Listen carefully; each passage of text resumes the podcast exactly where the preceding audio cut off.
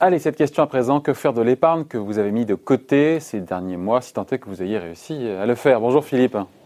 Bonjour. Philippe Crevel, directeur du Cercle de l'épargne. Si on recoupe un peu les chiffres, on est en dizaines de milliards d'euros quand on écoute la Banque de France ou le FCE. Euh, entre 50, 75, 100 milliards d'euros euh, sur ces quatre derniers mois mis de côté par les Français. Euh, c'est pas une épargne qui va rester de l'épargne. Une partie sera consommée, mais on ne sait pas quand ni combien. Hein il faut espérer que les Français euh, consomment une partie de cette épargne. C'est un pari du gouvernement, un pari des pouvoirs publics pour relancer l'économie, pour qu'il y ait ce fameux rebond d'ici euh, la fin de l'année. Et donc, il y a évidemment tout un enjeu lié à la confiance pour que les Français dégonflent le pactole, la cassette, la cagnotte de 75 ou 100 milliards d'euros. Mais une partie va rester en épargne. À chaque crise, les Français maintiennent une part donc importante de l'épargne ainsi constituée en dépôt à vue ou en livret A. Et là, pareil, le pari, ça va être de réorienter cette épargne vers le long terme pour financer les entreprises. Et ça va nécessiter de la confiance et un peu de temps. Alors justement, Philippe, pour celles et ceux qui ont réussi à mettre de côté, qui vont conserver un bout de cette cassette justement euh, en épargne, comment l'employer Vous le disiez, qu'est-ce qu'on en fait? La tentation, elle est là, et c'est ce qu'on a dû voir, j'imagine, à court terme, c'est le livret A, c'est les dépôts à vue, c'est les comptes bancaires, quoi. Hein. Dans un premier temps, et c'est logique, on était dans une période historique atypique, les Français ont laissé cet argent sur les dépôts à vue, sur le livret A. En plus, on ne pouvait pas aller donc dans son agence bancaire voir son euh, agent d'assurance. Donc le plus simple, c'était de laisser quasiment dormir. Maintenant, on a déconfiné, on peut à nouveau donc euh, rencontrer son conseiller et évidemment essayer de valoriser cette épargne en jouant sur des placements plus attractifs. Et donc, euh, c'est tout le pari des prochaines semaines, c'est de dynamiser l'épargne ainsi constituée et de ne pas le laisser dormir obligatoirement sur les dépôts à vue, sur le livret A, même si les Français aujourd'hui ont plutôt encore un fort niveau d'anxiété et que dans ces cas-là, ils cherchent la sécurité et la liquidité, ce qui ne contribue pas forcément, évidemment, à cette fameuse dynamisation de l'épargne recherchée. Ouais, donc faut pas exclure que l'argent reste encore une fois sur de l'épargne liquide, euh, voilà. C'est pas la tentation. La tentation va être forte hein, de la laisser sur de l'épargne liquide. Mais aujourd'hui, le rendement du livret A, c'est 0,5 points. Et si on le laisse sur le dépôt à vue, on ne gagne rien. Donc, il va falloir quand même chercher des poches de rendement.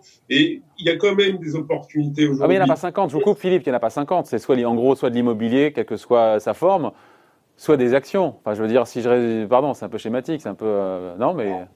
On peut. Alors, évidemment, il y a les deux grandes classes d'actifs. L'immobilier, qui aujourd'hui est quand même très cher. En plus, on a eu un boom sur les ventes après le confinement, ce qui fait qu'on n'a aucune baisse aujourd'hui matérialisée, même si on avait annoncé 10-15% de baisse il y a quelques semaines. Pour le moment, c'est même l'inverse. Il y a des tensions sur les prix.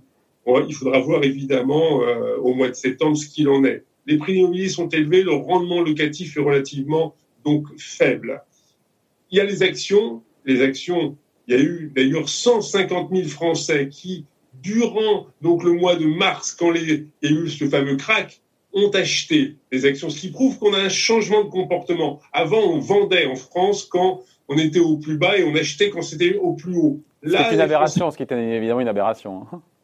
Évidemment. Et là, il y a un changement de comportement. Il y a de plus en plus de Français qui achètent en ligne, qui ont des comptes en titre, comptes titres en ligne et qui sont très dynamiques et qui vont prendre les bonnes affaires quand les cours sont bas.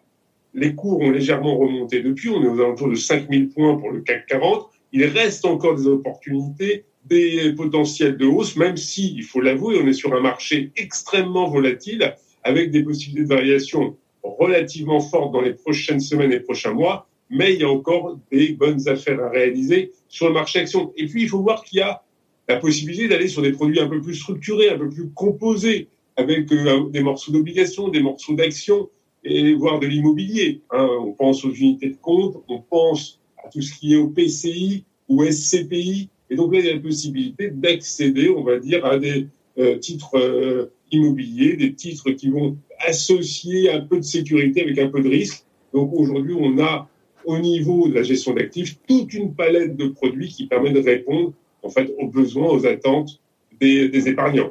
Au final, et on termine là-dessus, il, y a une double question. Il y a quelle part dans l'épargne qui est actuellement constituée sera euh, définitivement épargnée ou consommée?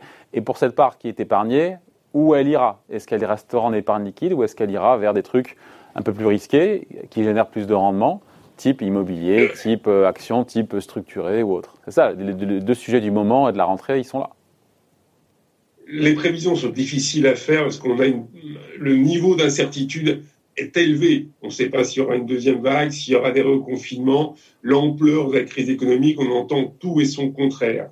Évidemment, dans, un, dans une situation un peu idéale d'amélioration de la conjoncture économique jusqu'à la fin de l'année, on peut imaginer que cette poche de 75, 100 milliards se répartisse en trois.